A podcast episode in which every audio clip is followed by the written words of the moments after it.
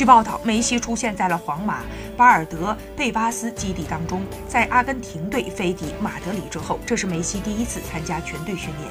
有媒体认为，梅西将肯定会首发对阵西班牙。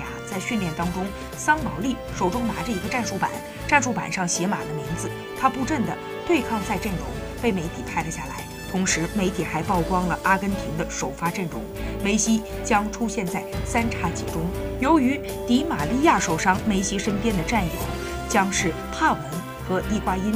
在中场，阿根廷三人组是马斯切拉诺、洛塞尔索和巴内加，罗梅罗把守球门，梅尔卡多和阿库尼亚出任两翼边卫，中卫组合则是奥塔门迪和罗布。